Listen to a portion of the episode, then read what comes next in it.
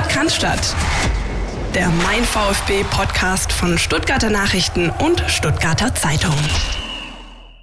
Der Podcast ist zurück und ähm, Philipp Meisel seines Zeichens hat beschlossen, statt äh, zu arbeiten, sich das Champions League Spiel RB Leipzig gegen Celtic anzuschauen. Deswegen bin ich hier in der Aufnahme, in der digitalen Aufnahme verbunden mit Berlin und freue mich ganz besonders, dass Steffen Görsdorf hier mit mir diese Stunde verbringen will. Grüß dich, Steffen. Ich grüße dich und grüße von der Tabellenspitze.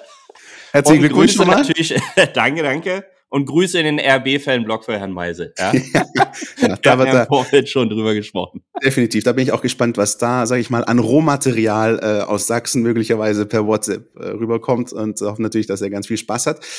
Ähm, du, Steffen, hast jetzt die äh, mehr oder minder ehrenwerte Aufgabe mit mir, ähm, vieles das zu besprechen, was sich beim VfB getan hat. Zum einen am vergangenen Samstag in Wolfsburg und ich nehme es vorweg, äh, wir haben uns ähm, entschieden, dieses Spiel ein bisschen ausführlicher unter die Lupe zu nehmen, als wir das vielleicht sonst machen bei Rückblicken auf Spiele, weil normalerweise sagt man immer, ja komm, das ist vorbei, das ist jetzt egal, äh, guck mal nach vorne. Aber in dem Fall ähm, steckt meiner Meinung nach so vieles in diesem Spiel drin, dass es ähm, auseinander zu klamüsern gilt und das einfach auch sinnbildlich zeigt, was beim VfB momentan schief läuft da bin ich froh, dass ich dich dabei habe, weil du hast auch die Daten dabei. Du hast auch schon mir verraten, du hast alle drei Gegentore offen äh, vor deinem Bildschirm und auch die werden wir uns äh, im Detail anschauen.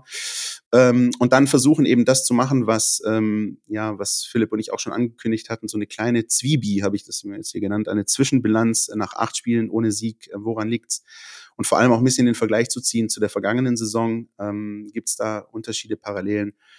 Dafür haben wir dich natürlich auch da. Kleinen NLZ-Block und dann wird's ähm, wird's ein bisschen weniger datenbezogen. Dann wird's ein bisschen heimelig und emotional, denn dann darfst du, Steffen, uns sagen, warum bei Union denn eigentlich gerade so viel gut läuft, dem kommenden Gegner des VfB Stuttgart, der momentan Tabellenführer ist, du hast es gerade schon angesprochen. Ähm, und auch da freue ich mich einfach, dass wir ein paar Einblicke von dir haben, weil ich glaube, äh, sich tatsächlich einige VfB-Fans auch fragen, hey, was, wie, wie machen die das eigentlich so? Ja? Also ohne zu viel zu, vorwegzunehmen, aber da, da kannst du mir auf jeden Fall einige Insights geben.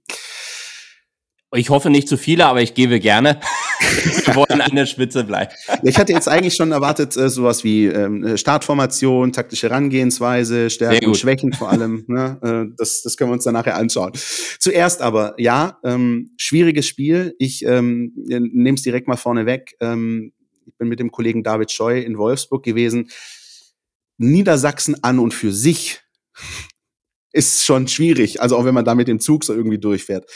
Wolfsburg im Speziellen ist nochmal anstrengender. Und äh, an der Stelle auch nochmal schöne Grüße, Philipp Meisel. Also nach Augsburg und Mainz äh, habe ich jetzt mit Wolfsburg die dritte Destination, die ich nicht zwingend nochmal besuchen muss, wenn es äh, an Auswärtseinsätze mit dem VfB geht.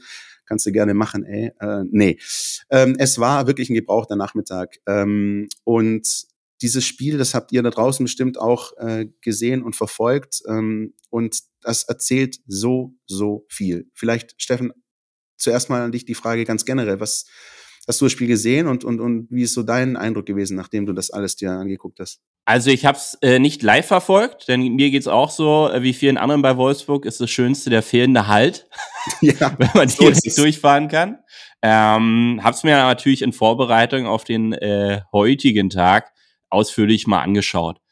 Und äh, was auch dein Gefühl ja schon durch die Zeilen war, man hätte äh, nicht unbedingt hinfahren müssen, aber wenn man schon hinfährt, muss man auch was mitnehmen. Und äh, ich meine nicht Autos, sondern Punkte. Und das hätte eigentlich sein müssen. Einerseits, um Wolfsburg auf Augenhöhe zu halten und sei es eben nur der Punkt gewinnt. Ja? Man bleibt weiterhin im Spiel, hat keine Probleme akuter Art mit dem Tabellenkeller, sondern das Ding läuft einfach weiter, seriös weiter. Oder im Optimalfall holt man drei Punkte aus Wolfsburg, fährt nach Hause und sagt dazu, keine Sensation der Saisonstart, aber wir sind voll im Lauf. Jetzt hat man sowohl die Punkte dagelassen, als auch vermutlich neue graue Haare, sowohl in den Fanblocks als auch auf den Trainerbänken dazu gewonnen. Und keiner weiß so wirklich, äh, wo stehen wir jetzt vom Leistungsvermögen. Und da können wir ruhig mal da leicht draufschauen im Detail. Denke ich auch. Ähm, bevor wir das machen, ähm, habe ich mal unseren Kollegen, den David Scheu, der mit mir in Wolfsburg gewesen ist, also sozusagen ein Leidensgenosse vom vergangenen Samstag, gebeten, mal seine kleine Einschätzung zu dem Spiel zu geben. Und auch er nimmt schon mal einen ersten Blick auf einige Szenen und auf einige atmosphärische Dinge, die sich an der Seitenlinie zugetragen haben. Hier kommt David ähm, mit seinen Eindrücken vom Samstag. Querpass, der Kommentar unserer Redaktion. Spätestens seit dem Spiel beim VfL Wolfsburg ist klar, dass der VfB ein großes Defensivproblem hat. Das Komplizierte dabei ist, dass es nicht das eine Manko gibt, das man alleine abstellen müsste, sondern gleich mehrere Baustellen. Die offensichtlichste ist sicher, dass immer wieder grobe Aufmerksamkeitslöcher zu Patzern führen. Florian Müller hat in Wolfsburg beim zweiten Gegentor daneben gegriffen. Beim dritten waren gleich mehrere Abwehrspieler gedanklich nicht auf der Höhe. Und ja, das ist schon überraschend, weil der Trainer im Vorfeld genau diese Konzentration in jedem Moment eingefordert hat. Am Ende aber sind die eklatanten Schnitzer nur die Spitze des Eisbergs, denn der VfB verteidigt insgesamt einfach viel zu passiv gerade und lässt sich viel zu sehr hinten reindrücken. Das hat dann logischerweise zur Folge, dass der Gegner regelmäßig rund um den VfB-Strafraum in Ballbesitz ist und so automatisch irgendwann zu Chancen kommt. Acht Eckbälle und neun Freistoßflanken hatten die Wolfsburger am Samstag, was richtig viel ist für ein Bundesligaspiel. Die sind zwar folgenlos geblieben, im Spiel davor gegen Frankfurt sind die Gegentore aber genau nach solchen Standards gefallen. Und dann hat der VfB auch noch ein taktisches Thema, zumindest auf Außen, wo die offensiven Flügelspieler ihren defensiven Part gerade einfach nicht immer voll erfüllen. Das hat man am Samstag glasklar gesehen, als die Wolfsburger ihre linke Seite immer wieder massiv überladen haben. Omar Mamouche ist vom Sturmzentrum auf die Flügel ausgewichen, Paolo Ottavio ist von der Außenverteidigerposition nach vorne mitgerückt und ja, beim VfB hat Silas den defensiven Laufweg dann einfach oft zu spät aufgenommen oder stand ein paar Meter zu hoch, sodass Pascal Stenzel oft eins gegen zwei verteidigen musste. Es gab dann eine interessante Szene in Wolfsburg, als Pellegrino Matarazzo Silas zu sich an die Seitenlinie geholt hat und ziemlich lange auf ihn eingeredet hat. Kurz später ist dann das 1 zu 1 durch Mamouche gefallen, genau über diese Seite, was dann schon bemerkenswert ist. Fest steht, der VfB muss sich defensiv in ganz vielen Bereichen steigern, sonst wird es schwierig, in der Bundesliga zu punkten oder Spiele zu gewinnen. Vielen Dank, David, an der Stelle. Und ich glaube, man hört auch so ein bisschen, äh, Wolfsburg muss, glaube ich, auch eher nicht unbedingt nochmal haben. Aber äh, kommen wir zum Spiel. Und ich finde, ähm, Steffen, das hat einfach vieles gezeigt. Ähm, wollen wir, wollen wir chronologisch vorgehen äh, und, und uns direkt mal der Anfangsphase zuwenden? Ähm, wir haben es ja gesehen, Wolfsburg mit fast sowas wie Dauerdruck, vielen Chancen, Flo Müller, der oftmals echt noch äh, gut äh, in letzter Sekunde die Bälle rausgekratzt hat. Dann gehst du aus dem Nichts in Führung. Ne? Und äh, das ist ja eigentlich etwas, wenn du in so ein Spiel reingehst, wie man so sagt, sagt das Duell der Kellerkinder, beide ein bisschen angenockt, beide ein bisschen unsicher. Und wenn ich jetzt überlege, dass wir ein VfB-Heimspiel und der VfB spielt den Gegner, naja, fast an die Wand, ist deutlich überlegen, muss eigentlich das 1-0 machen und kriegt dann mit der ersten Chance des Auswärtsteams das 0-1. Da hätte ich als VfB-Fan schon mal gar keinen Bock. Ähm, worauf ich hinaus will, ist, das war eigentlich ein Moment, das Tor durch Girassi, als es 1-0 stand, wo du diesen Gegner hättest äh, aus dem Knockdown komplett wegschieben können. Also wo dieser Gegner bereit war, ähm, den nächsten Nackenschlag zu kassieren. Ähm, doch statt dass das 1-0 dem VfB irgendwie Auftrieb gibt und die Wolfsburger vielleicht noch ein bisschen mehr verunsichert, passiert etwas, was schon gegen Schalke beim Heimspiel passiert ist, nämlich ähm, eine Minute später fällt der postwendende Ausgleich. Und wie erklärst du dir den? Dann lass uns mal Stück für Stück rangehen. Also erstmal allgemein betrachtet, was schon richtig meinst, äh, die meisten Offensivanteile hatte vielleicht jetzt der VfB nicht in der Startpartie, aber mal eine goldene Regel, die sich alle auf den Deckel schreiben können. Profifußball findet vor allem gegen den Ball statt. Das ist der ganz große Unterschied zu Amateurklassen ab fünfter Liga abwärts. Ja? Und ähm, da muss man eben als VfB Stuttgart, da kommen wir gleich im Detail noch drauf, was diese Mannschaft aktuell auszeichnet, vielleicht gar nicht so der Top-Performance haben. Plus, jetzt mal unterschwellig, der größere Druck lag ja auch bei Wolfsburg. Nicht nur, weil man Heimmannschaft ist, sondern gefühlt 100 Millionen Euro mehr äh, Geld verbrannt hat in den letzten Jahren um diesen Kader aufzupimpen und dringend performen muss. Heißt, nehmen wir es mal abgezockt in den ersten 20 Minuten. Keine Jahrhundertchancen zugelassen, der Torhüter funktioniert hinten und dann geht man noch in Führung. Also Belohnung. Jetzt, und das, wir reden über eine sehr junge Mannschaft, und zwar die jüngste der aktuellen Saison mal wieder, wie schon im Vorjahr, und man ist sogar noch jünger geworden, noch mal knappes halbes Jahr, muss man lernen, auch noch führen zu können was in dieser Saison ja auch noch keine große Stärke des VfBs war, was die erst die zweite äh, 1 zu 0 Führung für das Team war. Ja? Und jetzt geht's darum, was macht man mit so einem 1-0? Richtig, man darf den Gegner nicht wieder ins Spiel kommen lassen, schon mal gar nicht direkt. Heißt, man muss eklig sein, man muss die Räume eng machen. Und ich sag mal so, Wolfsburg hat den Anstoß und dann ungefähr 70 Sekunden lang den Ball und auf einmal steht es 1-1. Was ist denn da zwischen diesen zwei Punkten passiert?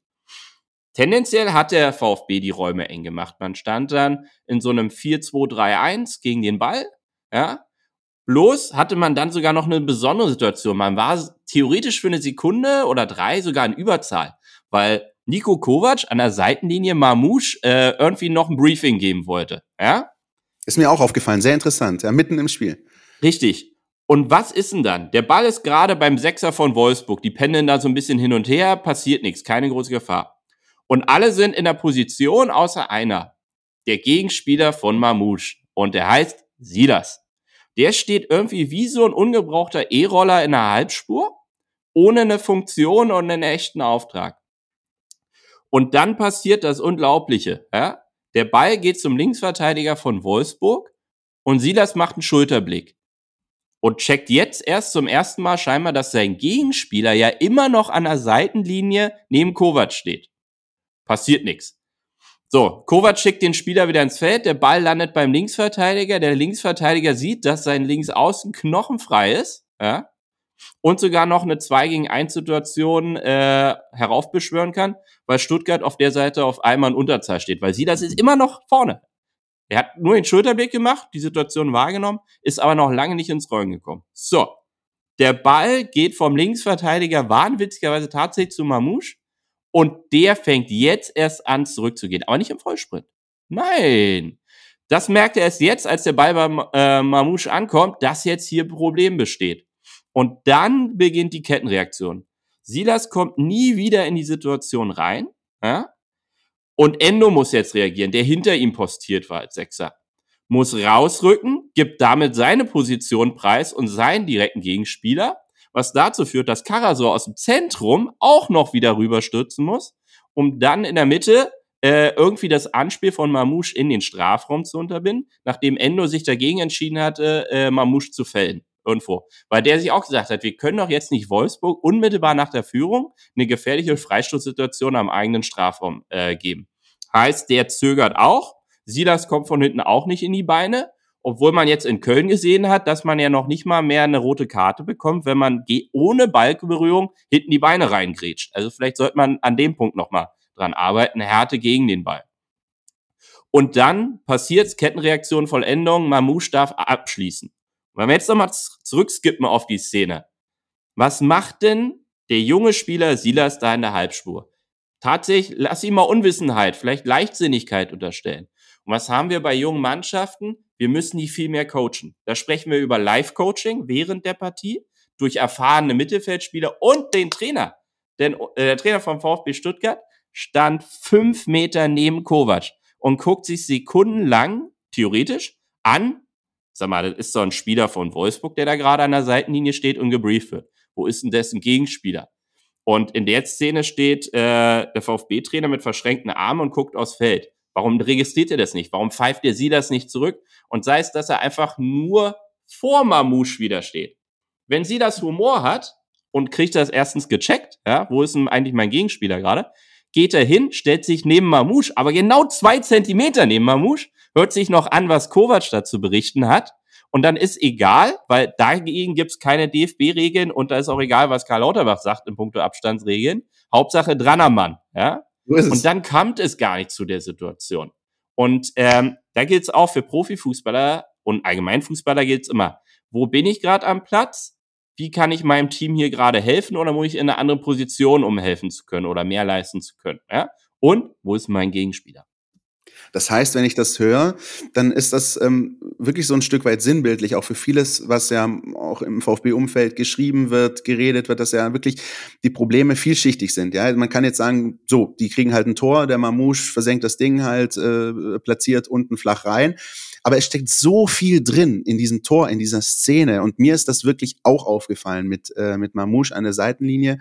Und dazu der, der äh, Aspekt, den du gesagt hast, mit ähm, möglichst den Standard zu verhindern. Wir haben es ja gerade von David gehört. Der VfB hat ja am Ende des Tages in diesem Spiel ja trotzdem wieder viele Standards zugelassen. Ja, das sind nicht die Gegentore gefallen wie gegen Frankfurt, aber die Standards waren einfach wieder da. Und dann in dieser Situation, wo man den Standard auf Teufel komm raus vermeiden will, fällt dann halt auf andere Art und Weise das Tor. Ähm, ich, ich saß im Stadion und mich hat das einfach ähm, so maßlos geärgert, weil ähm, du das einerseits wahrgenommen hast, die Szene Kovac-Mamouche, aber zum anderen einfach dieser Moment, den der VfB da hatte, äh, diese eine Minute Führung. Der VfB hatte in dieser Minute eigentlich alles, was er wollte. Ein Gegner, der viel versucht hat, aber unglücklich agiert hat. Ähm, der VfB selbst, der mit der ersten Aktion out of nowhere das Tor macht. Und ein verunsichertes Stadion, ein verunsicherter Trainer, eine verunsicherte Mannschaft und man lässt sie so zurückkommen und man lässt sie so, also wenn ich äh, eine Definition für Momentum-Switch brauche, dann war das halt genau das. Nämlich all das, was da vorher passiert ist, auch die schönen Paraden von Müller waren dann Makulatur, ja, Der, das äh, schnelle Tor von Girassi war Makulatur, weil du fängst einfach wieder bei Null an, plus der VfL ist die Mannschaft, die Oberwasser hat, die Rückenwind hat und der VfB ist die Mannschaft, die halt wieder den Nackenschlag Gegentor hinnehmen muss. Und dann ging es eben weiter ähm, im Lauf des ersten Durchgangs und dann kam die 38. Minute. Das ähm, ist das 2 zu 1 gewesen für den VfL durch Maximilian Arnold. Äh, und ich würde sagen, bevor wir das ähm, ausdiskutieren, hören wir mal, was Pellegrino Matarazzo zu dem Tor sagt und zum Fehler von Torhüter Florian Müller. Ähm, Flo Müller hat sicherlich äh, ein, zwei Bälle gut gehalten in der Phase, auch vorm vor dem ersten bzw. vor dem zweiten Gegentor. Äh, sicherlich ist das zweite Tor, geht auch ein Stück weit auf seine Kappe. Auch wenn wir kurz davor eine Balleroberung hatten und direkt wieder verloren haben, äh, waren immer noch viel Mann auch hinterm Ball und ein Weitschuss war er da, hätte natürlich auch parieren können. Aber das, das weiß er und ähm, deswegen geht's, geht's weiter. Ja, so sieht äh, Pellegrino Matarazzo, die äh, Szene sagt natürlich auch, kann auch nichts anderes sagen, ja, außer natürlich ist das auch sein Fehler. Ähm, das hat jeder gesehen im Stadion. Und auch da frage ich mich wieder, Steffen, vielleicht hast du da ein paar äh, Dinge parat, auch zu, zu Florian Müller. Er kommt gut in dieses Spiel, er hält wichtige Bälle, er, er fuchst sich und, und arbeitet sich richtig rein in dieses Spiel. Und dann kommt so ein Bock. Der, das nehme ich auch vorweg, für den Rest des Spiels doch auch die Hintermannschaft sehr verunsichert hat, weil es ist nun mal einfach so, selbst wenn du Defensivspieler bist und selbst wenn du selbst als Defensivspieler nicht deinen besten Tag hat, wenn dann hinter dir der Keeper auch noch Flutschfingeralarm hat, dann trägt das nicht dazu bei, dass du einen erfolgreichen Nachmittag hast. Und ich hatte den Eindruck, später auch das dritte Tor ist in der äh, Form meiner Meinung nach auch aufgrund dieses Patzers gefallen, weil einfach so eine Grundunsicherheit da war. Sobald der VfL Wolfsburg nur in die Nähe des Strafraums kam, war da so eine Hibbeligkeit beim VfB in der Hintermannschaft. Äh, wie hast du dieses Tor, dieses 2-1 durch Arnold gesehen? Mm, lass mal mit dem Torhüter an sich anfangen, ne? weil es das prominente Ding ist, weil alle draufblicken, auch der Trainer sich zu äußert. Ja, wie er gegen den Ball da geht, ist ein Fehler. Ne? Das weiß er selbst. In der Sekunde allein, war, wie er schon die Arme nach vorne streckt, meint er, hm, könnte genau die falsche Entscheidung sein. Eigentlich ist es fast so eine Oliver Kahn-Szene. Der, der hat vor allem diese Bälle immer angesaugt. Also er hat dann die, die Landebahn aufgemacht, sich draufgeschmissen, um die Power von dem Ball gleich rauszunehmen und ihn zu sichern. Ähm, dass der das jetzt noch achtmal diese Saison den Fehler macht, sehe ich nicht. Ne? Plus, wir müssen immer noch das Positive sehen. Der hat eine richtig starke Startphase in diese Partie gehabt. Und darauf bitte eher fokussieren in der Nachbetrachtung, auch wenn es eine ganz bescheidene Situation war. Für ihn als auch fürs gesamte Team. Ich sehe in dem Mann einen Rückhalt für das Team. Jetzt nur mal zwei Zahlen. Der Torhüter von Union Berlin hat die zweitwenigsten Paraden in dieser Saison bisher gehabt, nämlich 17 Stück. Und Kamerad Florian Müller kommt schon auf 27. Ne? Also es könnte noch deutlich schlimmer sein, wenn der da nicht hinten drinne stehen würde. Ne? Also man, man, könnte sagen, äh, sozusagen die äh, Tatsache, dass ein Torwart zu so vielen Paraden gezwungen ist, spricht nicht für seine Vorderleute. Richtig. Und jetzt kommen wir mal äh, dazu was schon beim ersten äh, Gegentor äh, ausschlaggebend war. Und jetzt mal hier in dem Fall, weil ja Wolfsburg von hinten das Ding aufbaut beim 2-1, ja. Also die kommen ja aus einer Stuttgarter Angriffssituation. Und jetzt mal ein Leitmotto, was vielleicht in die Kabine gehangen wird, ja.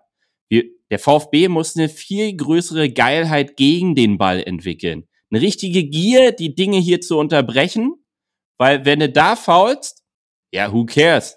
Das ist einmal den Ball gestoppt, der Rest äh, der Truppe läuft dann nach hinten, positioniert sich gegen den Ball. Weil wenn man den Ball erobern will, muss man erstmal in die Position dafür kommen. Und zwar im Kollektiv in die Position kommen. Man muss gegen den Ball arbeiten können. Wenn man aber den Ball die ganze Zeit nur hinterher läuft, nicht mal rennt, wie will man denn dann in eine Zweikampfsituation kommen? Ja? Also nur mal die äh, Zweikampfstatistiken, die es gerade in der Bundesliga gibt. Ja? Also die Situation ist die, dass der VfB gerade ganz weit vorne ist beim Thema gelbe Karten. Ne? Insgesamt hat man schon 26 Tickets gezogen, davon 24 äh, der gelben Natur. Ja? Kurzer Einschub, ich weiß nicht, ob bei dir auch vorliegt, ähm, wofür es diese gelbe Karten gab. Ich muss das mal äh, genau recherchieren, denn eine überdurchschnittlich, weit überdurchschnittliche Zahl dieser gelben Karten gab es für Meckern. Also der VfB hat ganz viele Meckerverwarnungen bekommen. Auch der Trainer, auch äh, Leute von der Bank. Das äh, spricht auch nicht so für, naja, die Kontenance, die man manchmal ja so gerne irgendwie hätte. Also es vergeht kein Bundesligaspiel, in dem der VfB keine Verwarnung wegen Meckerns kassiert. Das ist gleich mal der zweite Seite immer die Medaille beim Thema Kommunikation untereinander und miteinander. Ne? Äh, wenn man schon hinten sieht, dass nicht eindampfen kann, dass er gefälligst schnell auf seine Position kommt, dann auch noch äh, Unzufriedenheit artikulieren nach draußen, das Tickets belohnen. Plus, wir müssen ja dann mal die Fouls daneben halten. Ne? Also ist ja nicht so, dass Stuttgart das Foul-Ranking anführt, weil das macht Union mit äh, 117 Fouls aktuell und Stuttgart steht da im Mittelfeld mit 85. Heißt, man kommt überdurchschnittlich, wenn man jetzt mal die klassischen gelben Karten für Fouls der härteren Art angeht, hochgradig oft äh, in Foul-Situationen, wo man unter akuter Not faulen muss, deshalb doppelt so hart vermutlich reingeht und deshalb auch noch mit einer gelben Karte und nicht nur einem Foulpfiff belohnt wird. Weil, wenn wir uns jetzt mal das 2-1 von ähm, Wolfsburg angucken, ja, äh, Karasor begleitet Arnold. Vielleicht geht er da runter. Vielleicht muss er auch den davor schon äh, stoppen mit dem Foul ein anderer VfB-Spieler, um die Sache zu unterbinden. Weil wenn wir dann mal reingucken, wer sprintet in der Situation zurück? Genau ein Spieler und das ist Ito. Weil der noch am gegnerischen 16er ist und ja formal eigentlich Verteidiger beim VfB Stuttgart ist. Und der ist der Einzige, der zurückrennt. Der Rest geht nicht im Sprint zurück. Man trabt teilweise, man verfolgt die Sache, überlegt noch, ob man proaktiv auf den Ball geht. Das geht aber nicht, wenn man im Tabellenkeller steht und auch keinen Weltklasse-Verteidiger auf dem Platz hat, der so eine 1 gegen 1 Situation im Zurücktraben noch lösen kann. Da gibt's insgesamt in der Bundesliga nicht so viele. Ne? Heißt, Kettendisziplinen herstellen und den Raum dicht machen. Positionieren vorm Tor, um unseren Torhüter zu schützen vor zu vielen Abschlüssen des Gegners. Und das sind die Basics, die erstmal hinkommen müssen. Ich habe mal ähm, in einem Coach-to-Coach-Format, wo wir einen Fußballtrainer begleiten als Mentoren, eine Beispielszene von Union gegen Freiburg aus einer, ich glaube, vor zwei Seasons oder so. Da sieht man dann das Rücklaufverhalten von Union. Da sprinten neun Mann zurück. Egal wie das Ding läuft, ne, vergleichbare Situation. Freiburg kommt in Ballkontrolle, will das Ding nach vorne leiten, hat aber keinen Zugriff am Ende in der Offensive, weil einfach neun Unioner zurückgesprintet sind, um sich wieder gegen den Ball zu postieren. Und das muss man in dieser am Ende des Tages sehr geil offensiv aufgestellten Mannschaft und diesem Spielstil, den man ja auch haben will, Offensive, mit implizieren in diese Mannschaft, dass wir vor allem gegen den Ball viel griffiger zukommen. Und vor allem, Steffen, ist das ein Punkt, den Pellegrino Matarazzo seit er beim VfB ist, auch immer wieder gebetsmühlenartig betont. Ich erinnere mich an sein erstes Trainingslager noch in der zweiten Liga damals äh, in Marbella. Da hat er das in jedem Pressegespräch immer wieder betont. Genau die Punkte. Wie arbeiten wir gegen den Ball? Wie arbeiten wir bei Ballgewinn und nach Ballverlust? Elementar wichtig. Also es ist ja so, dass das für Pellegrino Matarazzo auch wesentliche Bestandteile seiner Arbeit und seiner, seiner taktischen Vision, möchte ich sagen, sind. Wieso kriegt's der VfB dann nicht gebacken? Die Frage ist jetzt, erstmal gut ist, dass die Wahrnehmung des Trainers ja, das schon mal wichtig. dass das ein Problem ist. Ne? Ähm, die zweite ist, wie kommuniziert es der Trainer? Wie vermittelt er es im Training? Gibt es da einen gravierenden Unterschied? Also es kann ja sein, dass beim VfB 20 Trainingsweltmeister unterwegs sind, aber in der Live-Performance die Umsetzung nicht hapert. Ne? Woran könnte das liegen? Da kommen wir dann zu dem Punkt. Wenn wir einen so jungen Kader haben, muss es Brüche geben. Die meisten Spieler, also es gibt äh, wissenschaftliche Untersuchungen, dass es äh, das Top-Performance-Alter im Profifußball aktuell bei 26 Jahren ist. Dann kann man die Startelf durchgehen und den Kader, wer dann noch ins Spiel kommt. Wer davon ist denn schon im Top-Performance-Alter? Bei einem Kader, der im Schnitt 22,8 Jahre alt ist, müssen wir davon ausgehen, dass einige, wenn nicht sogar sehr viele Spieler, auf die viel Verantwortung gelegt wird, noch zu weit weg sind eigentlich von ihrem Top-Performance-Alter. Heißt, die brauchen externe Hilfestellung. Und da sind wir wieder. Wie funktioniert das Live-Coaching? Worauf geht der Trainer ein? Markiert er Fehler? Motiviert er seine Spieler, Dinge anders zu machen? Was kriegen die Einwechselspieler von der Bank präsentiert? Was zeigen die in der Kabine? Bestimmte Szenen gegen den Mal vermute ich. Selten sind es dann Sachen, wo es, also positiv, hier sind wir mal zum Abschluss gekommen, da zeigt man wahrscheinlich ein Tor und einen guten Angriff. Plus, wie wollen wir gegen den Ball agieren? Was müssen wir besser machen? Und wie sieht's in der Nachbetrachtung aus? Wie viel Individualtraining kriegt ein VfB-Spieler aktuell? Das muss sich der Trainer fragen. Können wir das bewerkstelligen oder fehlen uns da die Leute? Und jetzt durch die Blume. Drei Analysten mehr einzustellen, kosten weniger als der Spieler auf Kaderplatz 18 beim VfB Stuttgart. Selbst beim VfB äh, ist das dann zu refinanzieren. Und wir haben es ja gerade. Also wir haben einen Trainer, der noch, der seine Bundesliga-Meriten gerade sammelt. Wir haben einen Kader, der diese Meriten auch erst äh, erwerben will. Und wir haben die Situation, dass gerade drei erfahrene ehemalige VfBler äh, als Berater mit rangeholt werden die genau drauf gucken sollen, was so im Verein an welchen Punkten wie läuft. Und das ist, glaube ich, kein Zufall. Heißt aber auch, wir müssen ein Leistungsumfeld beim VfB Stuttgart entwickeln, was vielleicht ganz anderes ist äh, als beim FC Bayern München, wo ganz andere Anforderungen bestehen. Heißt, eine ganz andere Betreuungssituation hergestellt werden muss für diese jungen Spieler, um aus denen absolute Top-Performer zu machen, obwohl sie noch gar nicht in ihrem Top-Performance-Alter 26 Jahre sind. Ne? Und das fängt halt bei den Basics an. Wie ziehe ich mich zurück? Wie will ich gegen den Ball in Position kommen? Als Einzelspieler und im Kollektiv. Und wenn es da halt hapert schon an dem Thema, wie intensiv gehe ich denn zurück, dann musst du an den Basics arbeiten, so doof das klingt. Und entweder machst du das über spielerische Elemente, weil du hast eine sehr junge Truppe davor, plus immer Videoimpulse geben. Ne? Glaubst du, dass du in der Szene gegen den Ball an deiner Leistungsgrenze warst, Spieler XY? Ja oder nein? Und nun will ich jetzt ähm, das alles, was du gesagt hast, ist, ist sehr, sehr sinnbildlich, finde ich. Und ähm, das, was du zwischen den Zeilen mit den Analysten gesagt hast, werde ich einfach mal als indirekte Bewerbung. Also lieber VfB, falls ihr irgendwie Lust auf noch den einen oder anderen Analysten habt, sagt Bescheid. Aber ähm, wir haben Pellegrino Matarazzo hier nicht nur in der Redaktion, sondern auch die Fans jüngst erst abgefeiert. Tausend Jahre, äh, tausend Jahre hätte ich schon fast gesagt, tausend, so, so weit kommt's noch. Tausend Tage VfB-Trainer. Das heißt, der VfB hat ja diesen einen Punkt, diese eine Baustelle, die er hatte, ähm, sozusagen äh, geschafft, äh, bewerkstelligt. Wir haben Kontinuität auf der Trainerposition.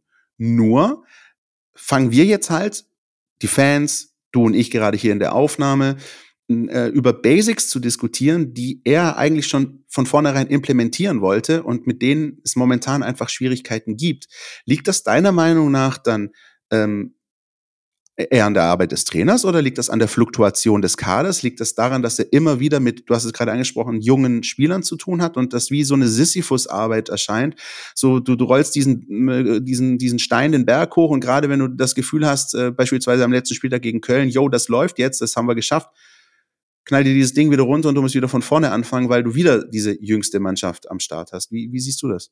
Ich glaube, dass dieser bunte Strauß aus allem, ne? Also, ja, formal hat er den Hut für alles auf. Also er muss auch für alles den Kopf hinhalten, klar.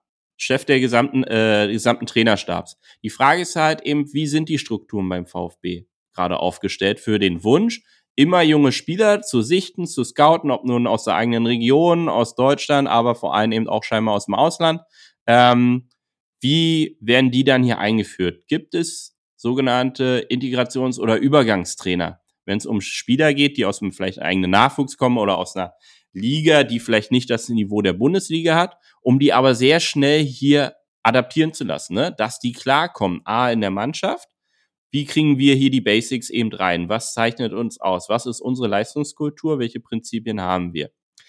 Weil am Ende des Tages, äh, Matarazzo hat immer die große Herausforderung, er ist der Zirkusdirektor eines 25 bis 30 Mann Kaders glaube, 27 Spieler oder so stehen gerade beim VfB im Kader. Ja. Jetzt überlegen wir nochmal an unsere eigenen Schulzeiten. Der Lehrer steht vorne im Raum, hat 27 Schüler vor sich. Wie viel Individualgespräche und Inhaltsvermittlung kann dort stattfinden? Geht nicht. In ganz krassen Ländern, wo Bildung ein bisschen größer geschrieben wird, wie in Finnland, ist man auf die kreative Idee gekommen, extra Lehrkräfte mit reinzusetzen in so einen Raum, ne, die studierte Sozialpädagogen etc. pp. sind. So doof das klingt, warum kann man das beim VfB Stuttgart nicht implementieren? warum gibt es eben nicht noch zusätzlich Analysten, Schrägstrich Co-Trainer, die genau daran feilen, die ins Gespräch reingehen? Oder eben auch aus dem ähm, Sportdirektorenbereich. Auch Sven Missentats Tag ist nur äh, 24 Stunden lang. Er hat 1000 Aufgaben dazu bewältigen, die vielleicht noch nicht mal was mit dem Spieltagsalltag zu tun haben. Ne? Sogar äh, wo man dann sehr wenig mit dem Spieltagsalltag zu tun haben, Richtig. wenn wir ehrlich sind. Ja. Und wer hat dafür den Hut auf? Wie, wie bildet der DF äh, Quatsch, der VfB einen Art Campus oder einen Leistungscampus rund um seinen Verein, ne? der dann eben auch die Jungs aus der zweiten Mannschaft da schon mit abholt, vielleicht aus, äh, aus der U19, zu wissen, was es auch bedarf, um beim VfB in der Bundesliga äh, standfinden zu können. Und wie machen wir das bei den Spielern? Weil nochmal, wir, wir sprechen über größtenteils Jungs, ja, Jungs, nicht Männer, ähm, mit Anfang 20 bis maximal Mitte 20. Wo waren wir denn in unserer Persönlichkeit in dem Alter? Waren wir da schon so stabil, dass wir permanent unsere Leistung abrufen konnten? Gibt einige bestimmt, ich nicht. Ich würde die Frage definitiv verneinen, ja. Also genau. wenn ich, wenn ich an mein 21-jähriges Ich denke, dann äh, ich sagen, ich war froh, dass ich mir meine Schuhe binden konnte, aber, aber genau. erwachsen würde ich mich hier noch nicht äh, gesehen haben, trotz 21 irgendwie. Genau. Und selbst in Wolfsburg stehst du ja gegen ein paar tausend gegnerische Fans dann mal, die äh, jetzt nicht so gut mit dir halten. Und dessen, diesen Druck musst du standhalten können. Und darauf musst du deine Spieler trimmen, ja, plus sie auch einzeln abholen. Was limitiert denn dich gerade? Und sei es wirklich in der Orientierung gegen den Ball. Wie kriegen wir es hin, dass du in jedem Spiel, in jeder Minute immer optimal positioniert bist oder zumindest nah dran am Optimum bist? Das ist eine Prozesskette von ganz vielen kleinen Schritten, die du begleiten musst. Und das ist der Unterschied zu Mannschaften, die eher auf erfahrenere Spieler setzt. Die kaufen sich quasi die Basics mit ein und können daran einfach direkt am Kollektiv arbeiten und sagen, hör zu, bei uns ist der Altersschnitt eher 28, ja, bei uns sind Spieler, die theoretisch mindestens 100 Bundesligaspiele schon Minimum in den Knochen haben, wenn nicht sogar deutlich mehr. Und bei denen ich mir nicht mehr die Platte um die Basics machen muss, sondern ich kann direkt ins Gespräch gehen und sagt, hör zu, lieber Kader, wir wollen diesen und jenen Fußball spielen. Ihr wisst ungefähr, was ich damit meine. Wer eine Frage hat, fragt nochmal. Oder wir schärfen dann nochmal individuell nach. Aber das ist dann einmal im Quartal und nicht einmal die Woche die ganze Geschichte auch mit der ähm, Kader äh, mit dem, mit dem Alter, mit dem Durchschnittsalter des Kaders und, und der ähm, Unerfahrenheit möglicherweise an der einen oder anderen Position ist für mich übrigens elementarer Grund für die man kann es nicht anders sagen, desaströse Auswärtsbilanz des VfB, der ähm, in der vergangenen Saison nur ein Auswärtsspiel gewonnen hat, gerade in Wolfsburg mit 2-0, der jetzt äh, lange, lange weiter auf den, auf den nächsten Auswärtssieg wartet. Und da gibt's immer so ein paar Situationen, die siehst du auch, Silas läuft in Köln zweimal auf Schwäbe zu ähm, äh, und, und einfach Situationen, wo ich der Meinung bin, ja, das macht dann schon was mit dir. Ähm, die Stadien sind wieder voll, du spielst da auswärts ähm, und, und musst da erstmal auch deine Nerven zusammenhalten, ja. Auch wenn Silas schon Bundesliga erfahren ist, ja, und andere Spieler auch. Aber ich finde, dass das schon ein ähm, ich, ich habe an vielen Stellen beim VfB Stuttgart große Fragezeichen und ehrlich gesagt manchmal auch gar keine Antwort.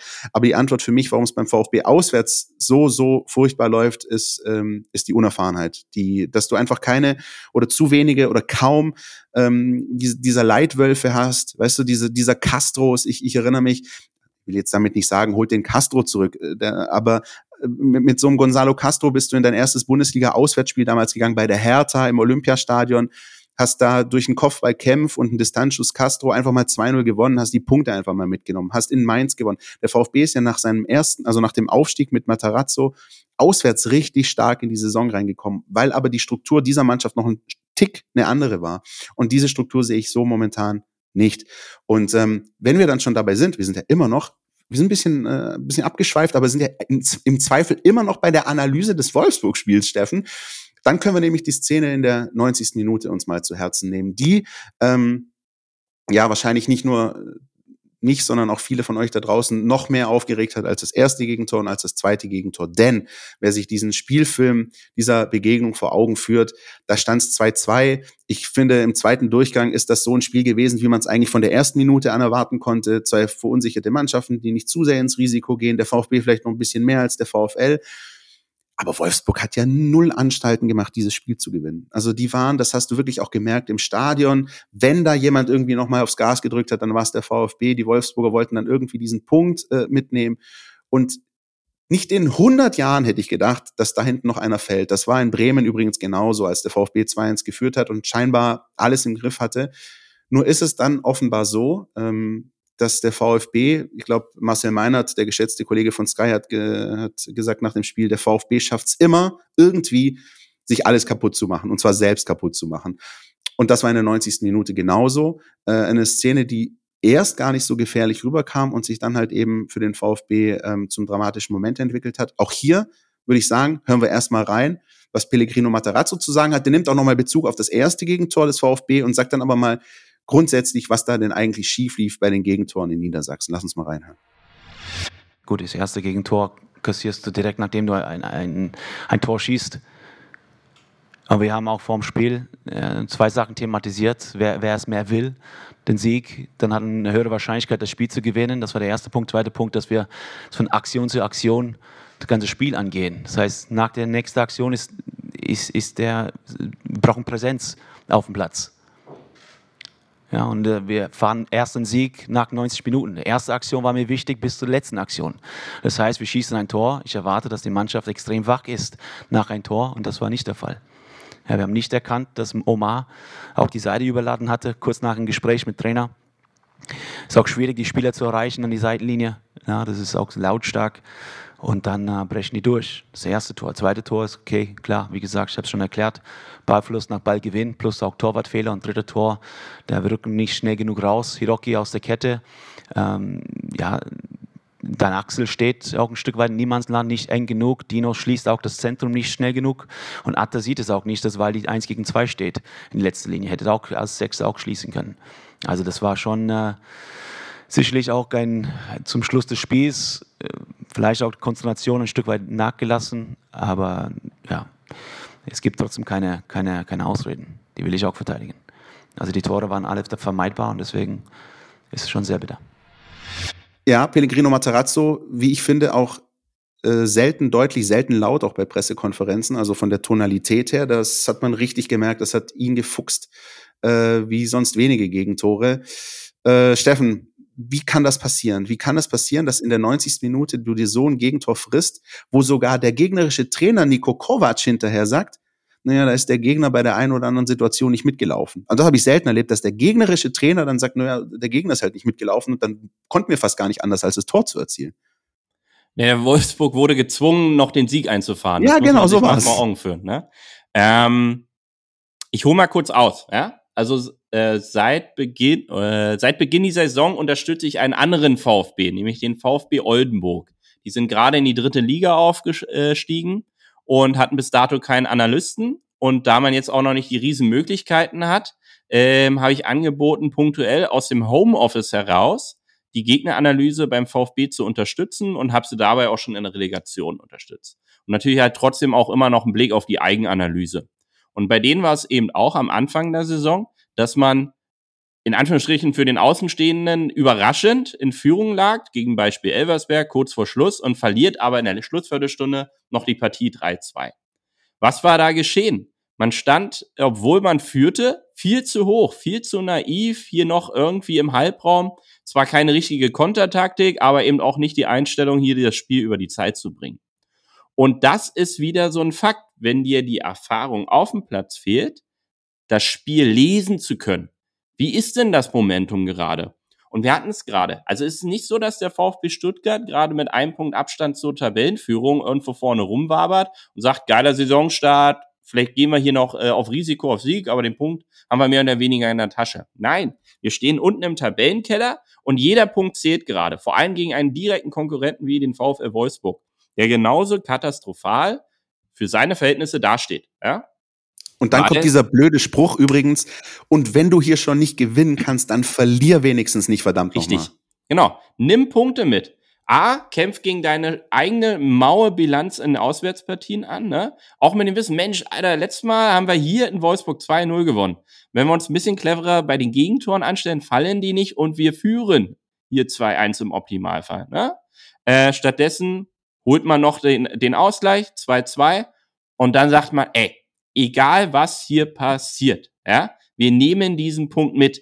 Das setzt allerdings voraus, wie stehen wir auf dem Platz? Wir stehen verdammt tief. Ja? oder flach, je nach Betrachtungsweise. Wir machen den Raum dicht. Wolfsburg muss sich anstrengen, muss richtig aufrücken, um hier eventuell noch was mitreißen zu müssen. Oder es plätschert hin. Dann spielen wir die letzten Minuten rum. Wir sprechen über die 91. Minute. Da kommt ja nicht mehr wahnsinnig viel Musik, wenn hier keine Tore fallen. Sondern jeder ist äh, froh, wenn der Abpfiff ertönt. Vom letzten Rang äh, im Stadion bis runter auf den Platz.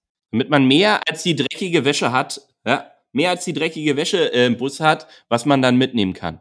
Und das setzt dann heraus. Dann muss das Kommando kommen, A von der Seitenlinie, auch wenn das gegen unsere ganze Vereinsphilosophie, Spielphilosophie und Zukunftsperspektive ist. Heute geht's um diesen einen Punkt. Das ist Profifußball. Wir wollen nur heute abrechnen. Nicht, was ist in fünf Jahren, wenn man auf dieses Spiel zurückblickt, sondern nur heute. Weil damit sind wir den genaue Position über dem Strich in der Tabelle und müssen uns keine Gedanken um den Abstieg heute machen, ne? weil heute ist nicht der 34. Spieltag. Aber wir rechnen jetzt mal ab, stehen wir nach dem Spieltag unterm Strich oder überm Strich. Ja? Und das ist das Bittere, man steht dann halt drunter, wenn man den Punkt nicht holt. Und das muss dann sein. Hört zu, da kommt das Kommando vom Trainer, scheiß drauf jetzt, komm, wir machen hinten dicht. Ja? Und sei es, dass man entsprechend auch wechselt nochmal. Einen eher defensiveren Part reinbringt und sagt, wir machen dicht. Ne? Und dann steht halt die Viererkette nicht und zwar die Defensive, nicht auf ungefähr 30 Meter vorm Tor, sondern die steht an der Strafraumkante in der Situation, als Wolfsburg das Ding aus der eigenen Hälfte aufzieht. Das bedeutet auch, dass die Viererkette davor, ja, oder wie auch immer sie geartet ist, ungefähr in der Mitte der eigenen Hälfte steht. Und das bedeutet, dass ein Stürmer oder so von uns am Mittelkreis vielleicht hin und her springt und da ein bisschen Druck macht und äh, die Zwischenräume dicht hält. Mehr nicht, das führt zu Punkterfolgen kurz vor Feierabend. Weil dann muss Wolfsburg überlegen, gehen sie jetzt mit einem langen Ball rein, dann haben unsere zwei Viererketten oder äh, die defensiven Ketten auf jeden Fall die Chance, das Ding erstmal wegzuköpfen. Wenn wir pfiffig sind, erobern wir den Ball, treiben einen Konter nach vorne oder schlagen ihn zur Not lang, also wenn es ganz rustikal werden soll, äh, und lassen Wolfsburg wieder anlaufen. Das nervt die total, den Ball zu holen. Heißt, hauen sie nochmal lang, schlagen wir wieder zurück. Versuchen sie es flach, können wir vielleicht zwischen den Ketten den Ball erobern, holen den Konter raus, machen vielleicht selber das 3-2. Aber auf jeden Fall verhindern wir einen weiteren Gegentreffer. So stehen wir halt offen wie sonst was. Und wenn man Dan Axel Sagadu einkauft, bekommt man auch Dan Axel Sagadu. Und der Junge hat ganz viel Potenzial. Das hat man in Dortmund schon gesehen wenn man äh, seinen Körperkrach in den Griff bekommt, wird es vielleicht sogar mal ein Standard-Bundesligaspieler, ja. Was er aber jedenfalls in den Griff bekommen muss, dass man in der 91. Minute als Innenverteidiger dort nicht herumzuspringen hat. Das, er muss Kettentreue und Disziplin an den Tag legen und sagen, hör zu, ich habe schon Champions League gespielt, ich habe mit Dortmund schon ganz weit vorne, ich weiß, wie das geht, ja.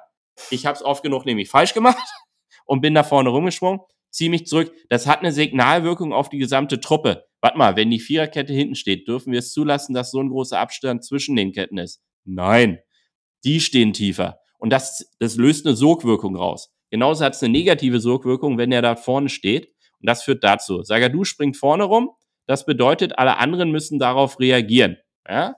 Der, Infert der andere Innenverteidiger muss viel zu weit raus. Im Zentrum ist alles knochenfrei. Dann Sagadu kommt jetzt äh, geführt 20 Sekunden später auch irgendwann mal am Strafraum an. In der Zeit hat sich Wolfsburg schon auf dem Flügel postiert.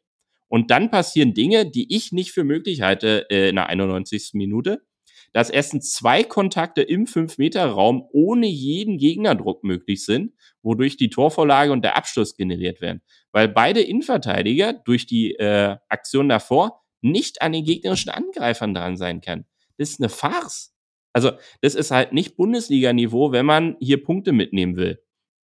Und am Ende hat Wolfsburg formal nicht mal eine Überzahl, wenn man sieht, wie viele Stuttgarter im Strafraum sind, bloß dass die Stuttgarter allesamt keine Zuordnung haben.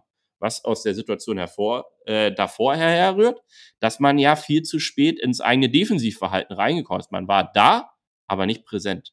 Und das äh, muss dringend abgestellt werden, wenn man Punkte sammeln will.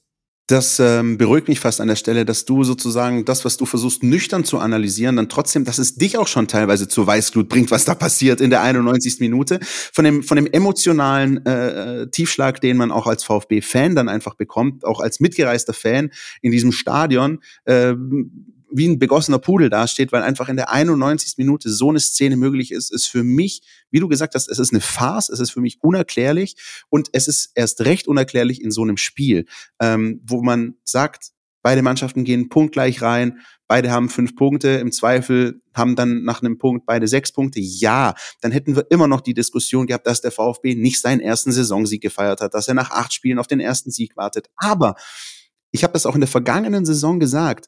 Der VfB hat die Klasse gehalten, mit nicht vielen Punkten, aber er hat sie gehalten, auch aufgrund seiner vielen Unentschieden, weil er oftmals, unter anderem übrigens zweimal gegen Union, auch kurz vor Schluss nochmal so ein Tor geschossen hat und, und einfach diesen Punkt mitgenommen hat. Ähm, oder dieser Punkt im, im, in der Schlussphase in Mainz, zu Hause gegen Wolfsburg.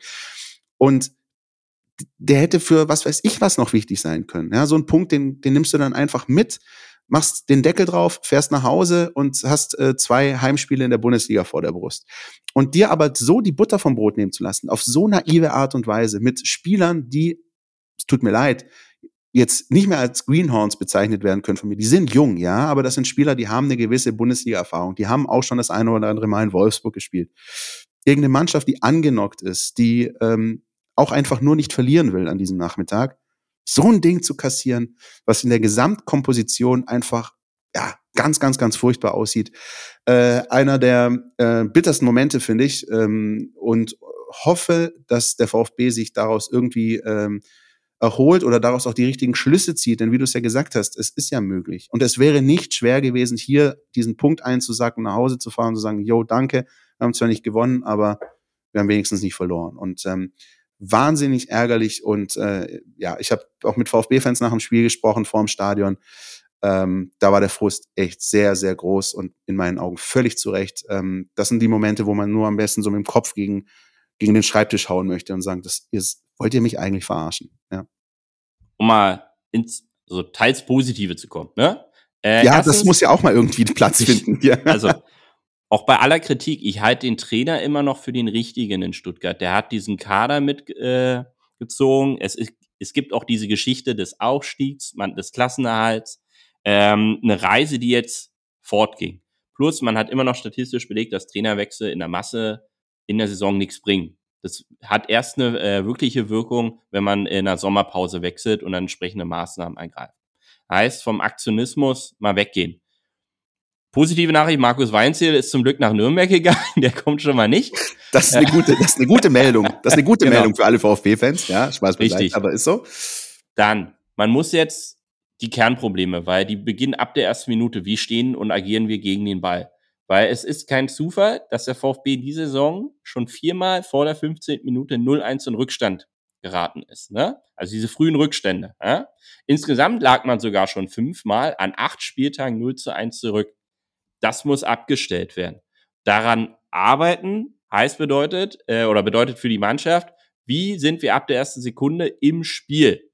Und ich sag nochmal, wenn man so eine junge Truppe hat, ist so ein Psychologe vielleicht auch mal ganz gut, dass man darüber nachspricht, wie finde ich meinen Fokus sofort. Weil es eine gänzlich andere Belastungsstruktur für Kopf und Beine, wenn man nicht nach 15 Minuten schon wieder einem 0-1 hinterher rennt und wie gehe ich denn rein? Brauche ich auch immer 15 Minuten, bis ich in der Partie drin bin? Dann ist echt doof, weil dann hast du nur noch äh, deutlich weniger Minuten. Machst du mehr aus deinem Startkapital äh, ab 0-0, wenn der Pfiff ertönt, ne, zum Anpfiff. Positiv an der ganzen Nummer, man hat nach fünfmal Rückstand noch dreimal gepunktet. Also es scheint in dieser Mannschaft prinzipiell ja Dinge zu funktionieren. Es gibt eine Comeback-Qualität. Und so zart äh, dieser Strohhalm ist, an dem man sich da hochziehen kann, auch nach dem beschissenen Spielverlauf zunächst in Wolfsburg ist man mit einem 2-2 noch äh, am Ende gewesen. Und dann muss, wie gesagt, der, der Punch nochmal kommen, ob das über einen Wechsel ist oder wenn man einen Foul zieht und eine Spielunterbrechung, was weiß ich nochmal da ist, wo man sich nochmal die drei Führungsspieler auf den Platz ranholt, in den Mannschaftsteilen sagt, so, so und so, wir wollen jetzt den Punkt. Scheiß mal auf Spielphilosophie, ich will Punkte und dann sagt, wir machen jetzt zu den, äh, den Sack als auch äh, den Abwehrriegel. Da gab es eine Phase in diesem Spiel, ähm, die mir, auch wenn sie nicht schön war, aber trotzdem gefallen hat. Und das war wirklich äh, zu Beginn des zweiten Durchgangs. Da hat es paar gelbe Karten geregnet, da waren viele Spielunterbrechungen, das Ding war zerfahren. Aber die Kernsituation in diesem Spiel war ja, Wolfsburg war die bessere Mannschaft im ersten Durchgang, geht aber nur mit einem 2-2 in die Kabine. Und der VfB kommt raus und kontrolliert das Geschehen. Das war wirklich eine Phase, die mir ein Stück weit gefallen hat, auch wenn es nicht schön anzusehen war für den Zuschauer. Aber du hast einfach gemerkt, so, okay, wenn du, wenn du die Wolfsburger jetzt noch ein bisschen triezt, dann haben sie keinen Bock mehr. Und so kam es dann eigentlich auch bis auf diese 91. Minute. Aber Steffen, dann, wir haben es ja auch schon immer wieder mal einfließen lassen, dann können wir auch so eine kleine Zwischenbilanz auch schon mal ziehen nach diesen acht Spieltagen ohne Sieg. Und die, ähm, eine Sache ist die, du hast es gerade angesprochen, der VfB gerät oft 0 zu 1 in Rückstand. Das ähm, hat auf der anderen Seite zur Folge, dass der VfB selten führt. Ähm, der VfB hat bisher in acht Spieltagen insgesamt 22 Minuten lang geführt. Das ist äh, wenig. Ja, das war eine Minute in Wolfsburg, das waren drei Minuten gegen Schalke und das war die Phase, als man in Bremen 2-1 geführt hat, bis äh, Kollege Burke gemeint hat, noch einen reinzudrücken in der 95.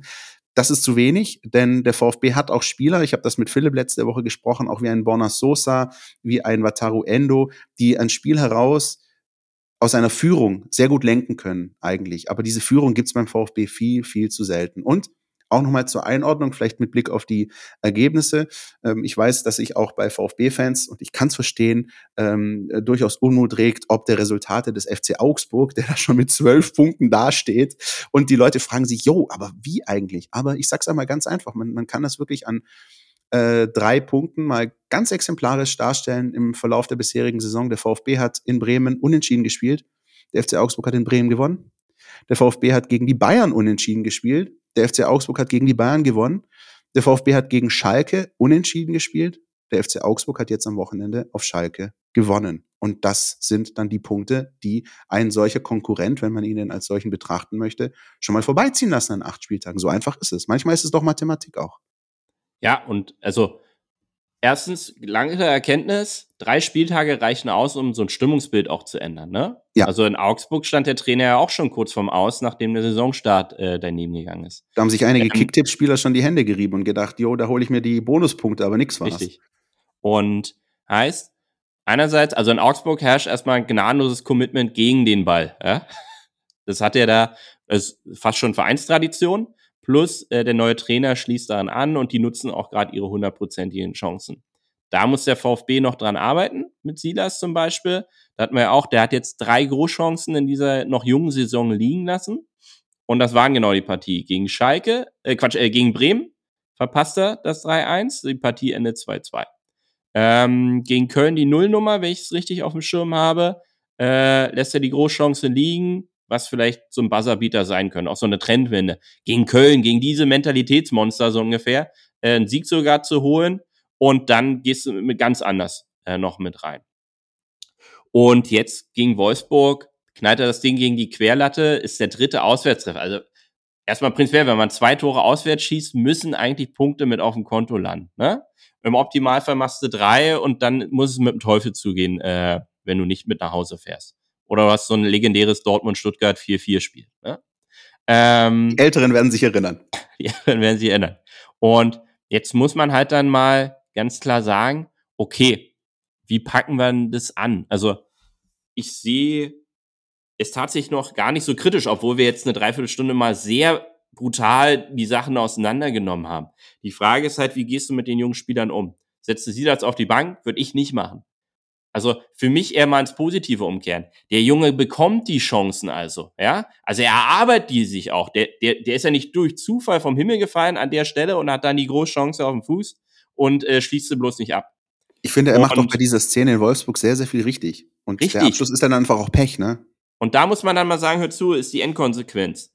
Heißt, wir haben ja auch, jetzt mal hart formuliert, wir haben ja keinen besseren. Wir können im Winter auch für 50 Millionen keinen anderen holen, der uns vermeintlich Tore garantiert beim VfB Stuttgart.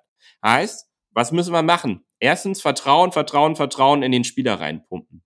Immer wieder befördern. Was kann er noch besser machen in der Anbahnung solcher Situationen? Wie können ihn auch seine Mitspieler viel besser in Szene bringen? Sind das wirklich Großchancen für Silas, so wie sie hier von den Datenerhebern notiert werden?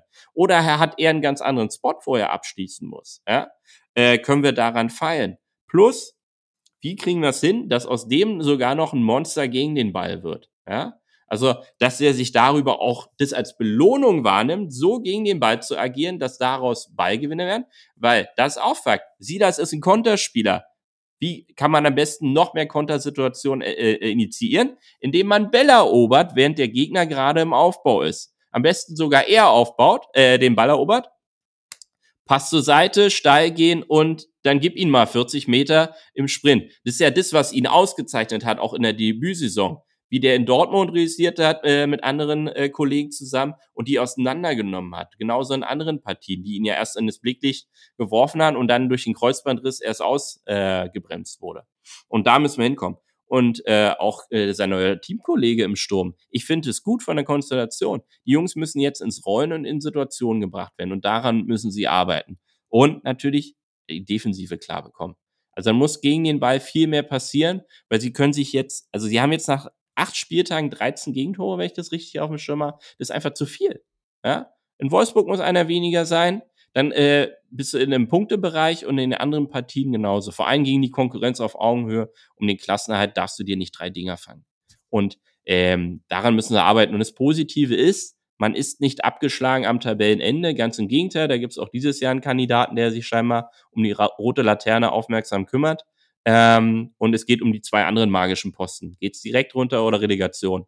Und im Optimalfall bleibt Stuttgart genau überm Strich. Und dafür müssen aber vor allem die Gegentore stimmen. Weil dann passt es. Ich glaube, diese Offensive kommt ins Rollen. Sie muss aber über die Arbeit in der Defensive erst ins Spiel kommen. Das, das wird nicht losgelöst voneinander funktionieren. Nun wird sicher der ein oder andere VfB-Fan das hören und wird sich sagen, ja, Moment, das ist schon alles richtig, auch was der Görstorf gerade sagt. Aber die beim VfB haben proklamiert, dass es da sowas wie eine Entwicklung gibt, ja, dass wir eben nicht nochmal so ein Herzschlagfinal haben. Dass, ja, der Klassenverbleib ist das Ziel, aber es muss dann auch nicht der 15. Platz unbedingt sein, sondern so ein Stück weit eine Entwicklung zu erkennen, spielerisch, aber eben auch nach Punkten in der Bundesliga, das hätten wir dann schon auch gerne. Und ich kann diese Fans sehr wohl verstehen. Wie ist das denn du hast so ein bisschen den, den Blick, gibt es denn aus deiner Sicht im Vergleich beispielsweise zur vergangenen Saison, die ja so dramatisch endete, gibt es Parallelen, gibt es Unterschiede, gibt es irgendwelche Punkte, wo du sagst, da tut sich schon was, auch wenn man es vielleicht in den Ergebnissen noch nicht sieht? Oder gibt es immer noch so Kinderkrankheiten wie beispielsweise schnelle Gegentore nach selbst erzielten Treffern, die, ähm, die Abstinenz der Crunchtime-Schwaben, von denen wir mal gesprochen haben, die offenbar völlig weg ist? Ähm, Gibt es da etwas, wo du sagst, naja, da, da sehe ich schon was oder äh, ist das noch immer so gleich geblieben? Mm, lass mal in einfachen Situationen sprechen. Also letztes Jahr hat sich der VfB zu Beginn der Saison aus allen Phasen des Spiels heraus gegen Tore gefangen. Ne? Also kleiner Hinweis, letztes, äh, letzte Saison hatten die sogar noch ein Gegentor mehr auf dem Konto. Ne? 14 Stück nach acht Spieltagen, davon acht daheim. Ähm, und jeweils vier Tore aus dem Positionsangriff kassiert, ähm, dann noch, äh, was war noch? Es war auch, nee, nicht vier Tore, sondern es war gleich verteilt, dass du sowohl im Positionsangriff, bei Kontern als auch bei Standards kassiert hast, ja? Und, ähm, und du wusstest gar nicht, daran erinnere ich mich, du wusstest gar nicht, woher jetzt die größte Gefahr gerade herrührt, so ein bisschen. Richtig. Ja. Heißt, das ist aber auch so ein Indikator, okay, es funktioniert allgemein nicht gegen den Ball. So, wie sieht's in dieser Saison aus? 13 Gegentore, nur eins im Umschaltverhalten. Ja? Also man hat diese Konter Anfälligkeit in den Griff bekommen. Das bedeutet aber auch, dass der Gegner länger in Ballbesitz ist. Und da muss der nächste Entwicklungsschritt dann kommen, weil man hat sieben Gegentore im Positionsangriff des Gegners kassiert. Heißt, also in der direkten Abwehr von Torgefahr funktioniert schon was in dieser Mannschaft. Und jetzt muss es der nächste Schritt sein, okay, wenn die dann drei, vier, fünf Kontakte mehr haben, der Gegner, wie es ja in Wolfsburg, alle drei Gegentore fallen aus dem Positionsangriff des Gegners, ja. Die sind länger am Ballkontrolle. Wie agieren wir da, ja? Heißt, jeder für den Nebenmann checkt jedes Mal permanent in der Orientierung, wo bin ich, wo ist mein direkter Gegenspieler, wie ist meine Verbindung in der Kette, als auch zum Hintermann. Habe ich einen guten Abstand, muss ich tiefer, höher, äh, breiter stehen oder enger im Zentrum. Und das permanent, nicht nur einmal, wie es dann beim Konterverhalten ist, wo man schnell sich orientiert, okay, wo wollen wir hin, wo könnten wir hin, ähm, sondern dann auch immer wieder nachjustieren. Das muss kommen. Naja, und man hat auch schon fünf Standard-Gegentore kassiert. Ist immer gut, wenn man keine kassiert oder zu viele. Davon waren drei in diesem Frankfurt-Spiel und ähm, ja, äh, wir haben es auch am Anfang gehört, ja, in Wolfsburg ist kein Gegentor aus Standards gefallen, aber die Standards waren da. Also die Gefahr war schon auch immer wie so ein Damoklesschwert über der VfB-Defensive. Und da muss man dann halt überlegen, okay, wie ist die Entstehung? Wie kommt der Gegner überhaupt zu seinen Standardsituationen? Entstehen die vor allem durch Fouls, was nicht abwegig ist bei der Gelb- und Foul-Thematik. Ähm, entstehen die aus diesen Kontersituationen, ist auch nicht so abwegig, äh, weil meistens unter Not oder Druck klärst du das Ding in irgendeine Himmelsrichtung und es kann durchaus öfter mal sein, dass dann eben zu einer Ecke geklärt wird. Ne? Ähm, kann man damit noch besser umgehen, dass man die ins Seitenaus vielleicht manövriert, weil man ja die Kompetenz erstmal hat in der Abwehr äh, in Kontersituationen. Jetzt wollen wir an der, am Detail justieren. Wir wollen nicht zu oft dann zur Ecke klären, sondern das Ding ins Seitenaus manövrieren. Das kann man noch besser zustellen als einen Eckball, der dann im Strafraum endet. Und dann ganz nüchtern kriegt man das in den Griff und hätte zum Beispiel vielleicht sogar in Wolfsburg den Sieg gezogen, steht man bei acht Punkten nach acht Spieltagen. In der Vorsaison, wo es offensiv vielleicht noch eine Spur besser lief, ja, hat man auch nur neun Punkte gehabt, also ein Zähler mehr. Heißt, wir sind genau bei der Thematik, wir hatten vorhin Augsburg besprochen, die drei Spieltage brauchten, um die Weltlage bei sich zu bessern. Hätte es genau ein Spiel benötigt. Vielleicht sogar noch den einen Punch gegen Köln oder so. Ne? Da hast du sogar noch mehr Punkte als in der Vorsaison.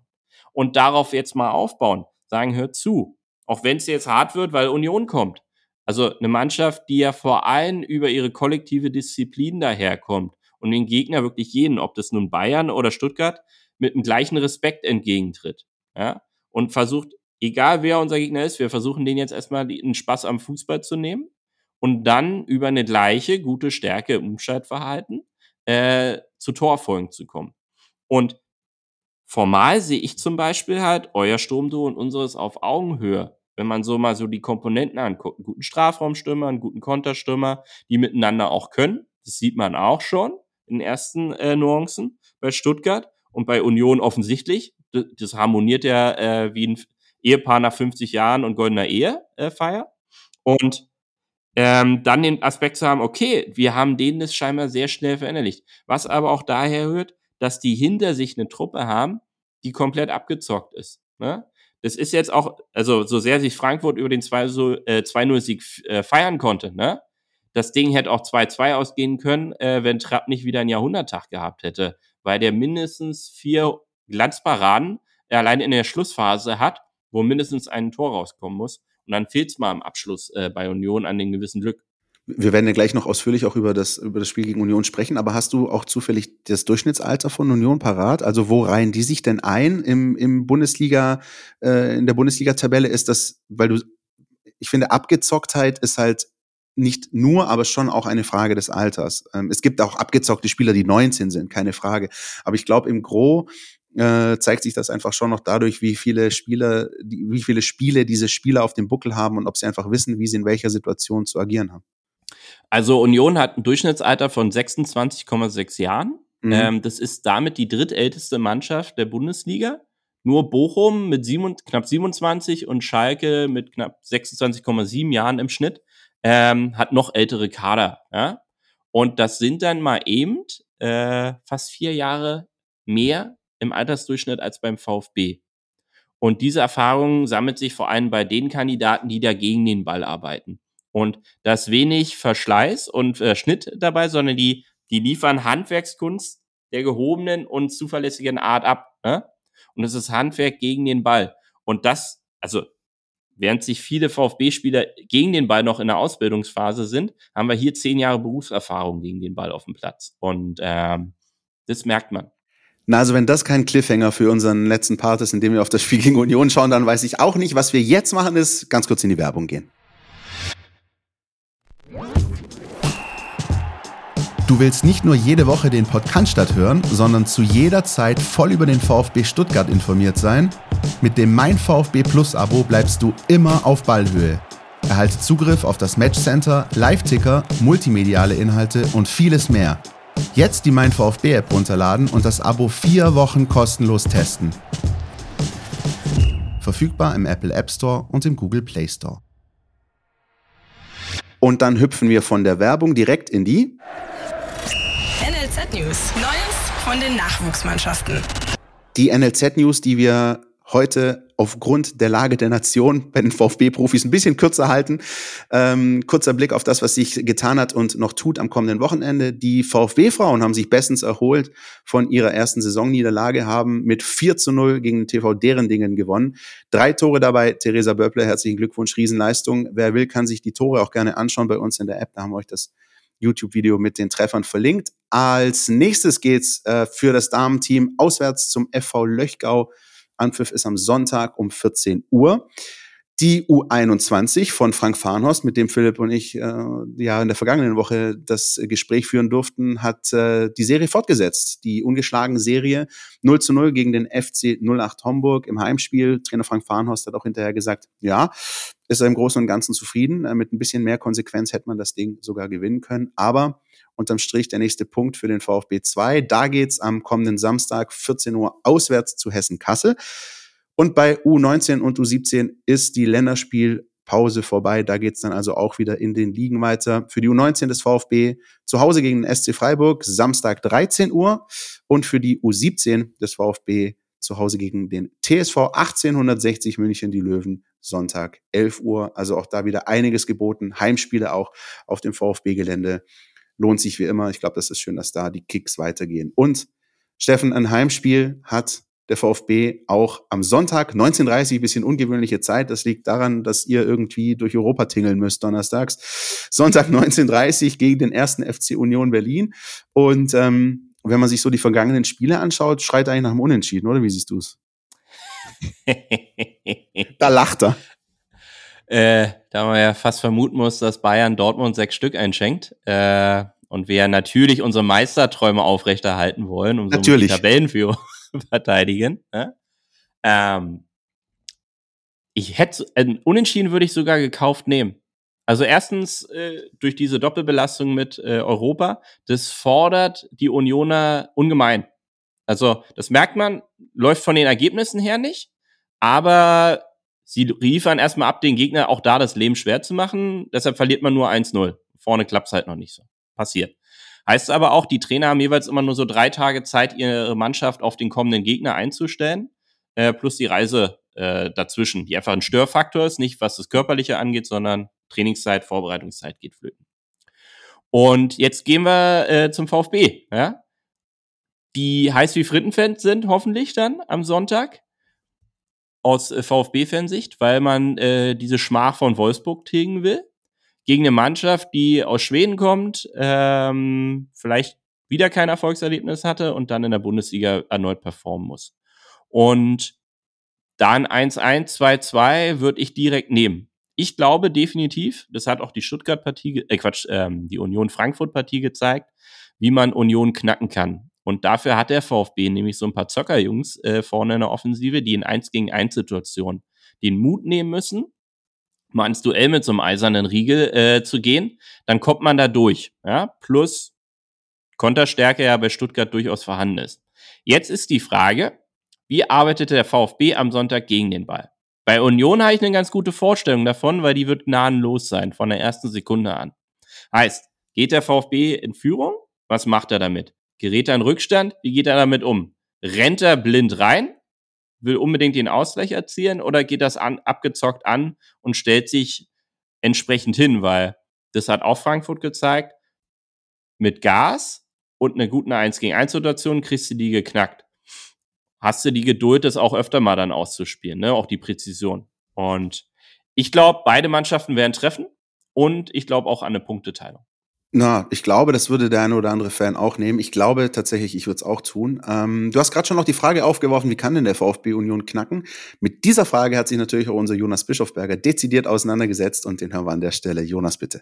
Die Mein VfB Taktiktafel. Hier geht's ins Detail.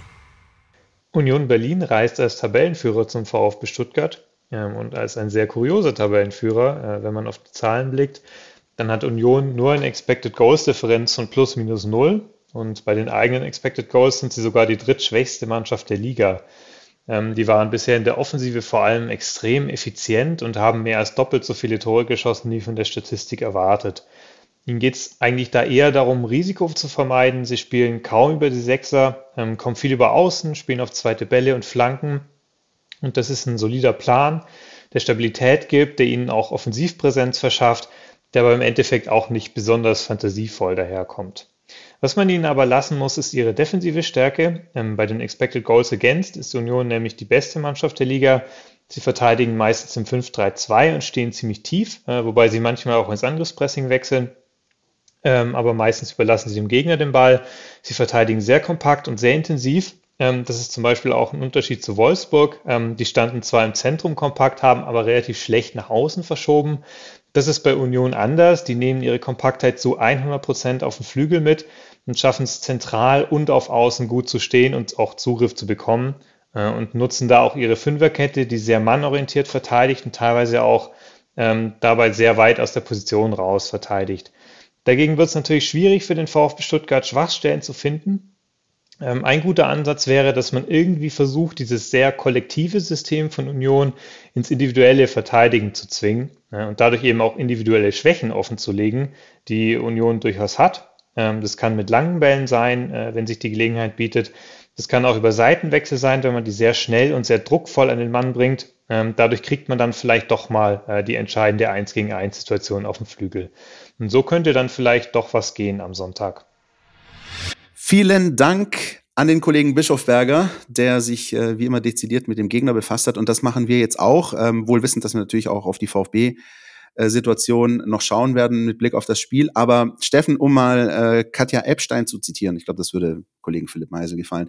Die hat mal gesungen, was hat sie, was ich nicht habe? Was hat sie, was hat sie, was hat sie? Um das mal umzuformulieren, was habt ihr, was wir nicht haben? Was habt ihr, was habt ihr, was habt ihr? Wie allein dieses Spielen gegen den Ball, diese Konsequenz auch im Rhythmus Donnerstag, Sonntag, Donnerstag, Sonntag. Wie und warum? Warum seid ihr so gut? Mm, ich glaube, seit zwei, drei Jahren machen die unfassbar viel in der Sommervorbereitung schon mal richtig. Alle Spieler sind fit. Ähm, das ist auch die Frage, wie monitort äh, und überprüft der VfB seine Trainingssteuerung äh, im Vergleich zum Beispiel zur Union. Zweitens, wir hatten schon angesprochen, fast vier Jahre im Schnitt älter die Truppe. Die holen sich Spieler, bei denen man keine Entwicklung mehr anschieben muss. Man ruft sie ab. Und es hat ganz viel mit den Strukturen im Fußball zu tun, dass wir hier auch, ein, ja, also Union ist ja weiterhin ein ganz kleiner Verein. Die haben ja keinen 100 Mitarbeiter-Staff direkt an der Profimannschaft dran, sondern klassische Aufstellung. Cheftrainer, Co-Trainer, Analyst, Torwarttrainer und äh, dann der medizinische Staff hinten dran. Auch da sind nicht 500 Mann dran. Und vor allem ist das der Eindruck, um, um kurz reinzugrätschen, vor allem ist mein Eindruck, dass Ihnen das auch ja weiterhin bewusst ist. Also da besteht ja, zumindest aus der gesunden Distanz, die ich zur Union habe, ja überhaupt nicht irgendwie der Anflug von wir heben ab oder so. Richtig. Und weil die sagen, hör zu, wir können uns aktuell keinen größeren Staff leisten oder wollen das auch nicht, sagen wir, wir wollen auch ein fehlerunanfälliges Spiel haben. Ne? Und das muss aus dem Kollektiv von jedem Einzelnen mitgetragen werden. Und dafür holst du dir dann Spieler, die eben Ende 20, Anfang 30 sind, für die ganz wichtigen sollen, und kannst die inzwischen sogar ergänzen mit jüngeren Spielern, die jetzt sukzessive einkommen. Das ist aber jetzt auch erst der Fall. Und in Anführungszeichen Mut aufbringen, auch mal einen 25-Jährigen einzuwechseln, der beim VfB quasi einen, äh, einen Silberrücken darstellen würde, schon fast, ja. Und dann sagst du, hör zu, wir wollen jeden Zweikampf so angehen, dass wir ihn gewinnen. Und wenn wir es nicht machen, auf jeden Fall den Gegner dabei stoppen. Und zwar in einer Zone, wo es für uns noch nicht brandgefährlich wird, im Sinne von zu nah am Tor oder noch Gelbkartenbelastung. Dadurch entstehen dann die Endstatistiken. Ne? Union fault am meisten, hat aber die wenigsten Karten der Bundesliga. Beim VfB fast umgedreht, die Systematik. Und wenn du dann an den entscheidenden Punkten auch Druck auf den Gegner ausübst, und das wird für den VfB entscheidend sein, wie laufen wir zurück? Wenn da nur einer sprintet, können Sie noch sehen, wie Becker zur Kurve abdreht und äh, jubeln kann. Der Rest äh, trifft sich dann direkt an der Mittellinie zum Wiederanstoß. Denke ich direkt an das 0-1, das Union in der vergangenen Saison in Stuttgart erzielt hat. Ich weiß nicht, ob du dich daran erinnerst. Gab es auch einen Ballverlust. Ich weiß nicht, ob es Karasor war. Ich weiß nicht mehr genau. Jedenfalls, dann ging es ganz schnell. 1, 2, 3 und Avonie stand an, an der Strafraumgrenze, zieht ab. 0-1.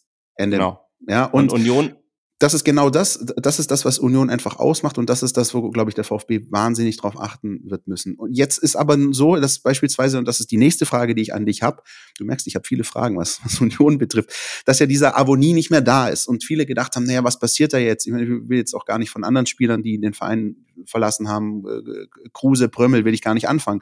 Aber dass ein Avonie dann einfach weg ist, der einfach eine absolute Säule in der Offensive war und man dann einfach diesen äh, Kollegen Sibachö scoutet, holt, verpflichtet, der einfach ähm, anderer Typ Stürmer, rein technisch, aber einfach trotzdem quotentechnisch genau da weitermacht, wo Avonie aufgehört hat. Ähm, da muss ja verdammt viel auch richtig laufen beim Thema Scouting und wie füllen wir unseren Kader wieder auf nach Verlusten. Richtig. Plus, ähm, auch der passt ja vom Altersgefüge da ganz gut rein, weil er ist nicht 18, ne? Oder die nächste Hoffnung im Jahrhundertsturm, sondern der hatte auch seine Brüche und äh, Stationen schon in der Karriere hinter sich. Ne? Plus, der ist ja wirklich noch mal ein Upgrade. Also der, der hat ja wirklich eine, äh, eine Kontrolle im Fuß, äh, was bei Avonie ja schon manchmal ambitioniert war, äh, wie sein erster Kontakt war. Hat die gleiche Körperlichkeit, vielleicht sogar noch ein bisschen ausgefeilter und ein noch besseres Kopfballspiel das Kopfbeispiel finde ich beeindruckend. Der kann teilweise, versenkt er die, die Dinge ja ähm, auf Bauchnabelhöhe mit dem Kopf äh, einfach ins Eck hinten rein. Ähm, da muss die Flanke noch nicht mal so 100% tipptopp sein. Er verarbeitet sie einfach perfekt. Also das ist mir besonders aufgefallen. Und das ist das Timing. Also Urs Fischer will geführt seit vier Jahren, dass die Flanken immer auf den kurzen Pfosten kommen. Er hat zum ersten Mal äh, äh, scheinbar den Stürmer gefunden, der es vom Timing her auch endlich hinbekommt.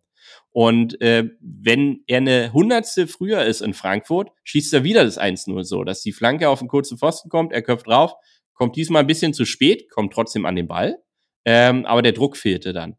Und da wird's halt auch spannend, ähm, wenn auf links, beziehungsweise gegen den Ball, rechts Stuttgart, wieder einen Schläfer hat mit Silas vorne drin und eine 2 gegen 1 Situation kommt, dann wird's teuer weil ich traue äh, Jordan schon zu, da durchzuziehen. Jetzt gehen wir davon aus, auch alle fit äh, und spielberechtigt. Ähm, die Flanken werden so oder so kommen. Und das ist halt das Gebot bei Union. Äh, wir wollen ganz viele Flanken da eben reinbringen, deshalb sind sie in den Statistiken auch immer weit mit vorne, weil sie wissen, sie haben den Endabnehmer dafür auch da vorne drinne. Und das müssen sie, das werden sie auch in der Analyse vorher äh, registriert haben beim VfB. Dafür sind sie auch gut genug aufgestellt. Die Frage ist, wie es die Jungs vermittelt bekommen, plus dann auch umgesetzt bekommen. Und da sehe ich weiterhin die größten Vakanzen, ähm, weil du jedes Mal die junge Mannschaft wieder da einnorn musst, die Basics abzurufen, plus dann auf die Details beim Gegner einzugehen. Und ähm, naja, also Union ist mit das beste Team, wenn es um frühe Frühung geht. Ich wollte es gerade ansprechen. Ich wollte es gerade ansprechen, verdammt. Ja, so ist es nämlich.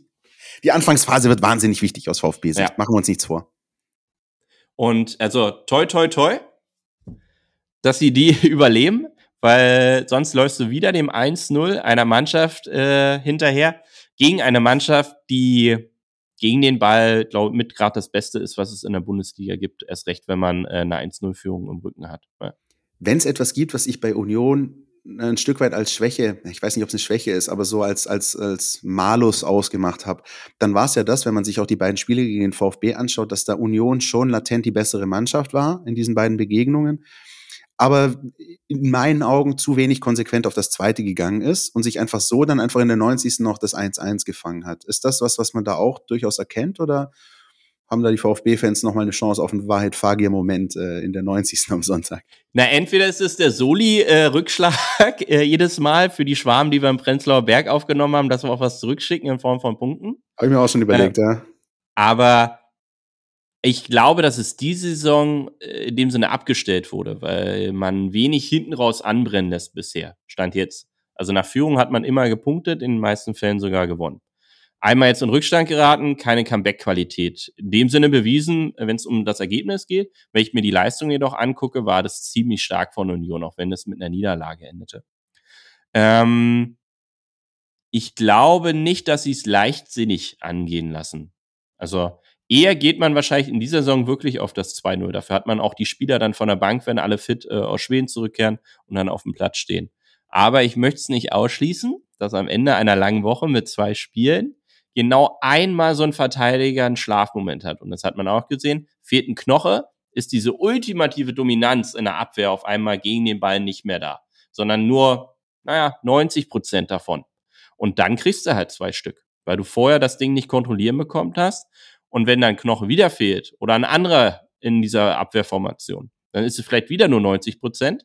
Und dann kriegt man es eben in der 89. dann doch nicht äh, kompensiert. Und dann steht auf einmal einer da. Ob das Mavropanos ist, äh, nach einem Standard, was natürlich äh, bitter wäre, als auch der ein oder andere äh, Konter dann vielleicht nochmal laufen können. Dann drehen wir das doch mal um. Du sitzt jetzt, stell dir vor, du sitzt mit Urs Fischer beim Tee oder Kaffee. Was, was trinkt Urs Fischer lieber, Tee oder Kaffee? Ich weiß es nicht. Bestimmt ein Teekandidat. Ja, glaube ich auch, hätte ich jetzt auch so eingeschätzt. Ähm, und unterhält sich mit ihm über den VfB. Was wären dann aus deiner Sicht die Players to watch, die sozusagen Union im Blick behalten muss, wenn es um den VfB geht? Ähm, vielleicht kleines Update an der Stelle.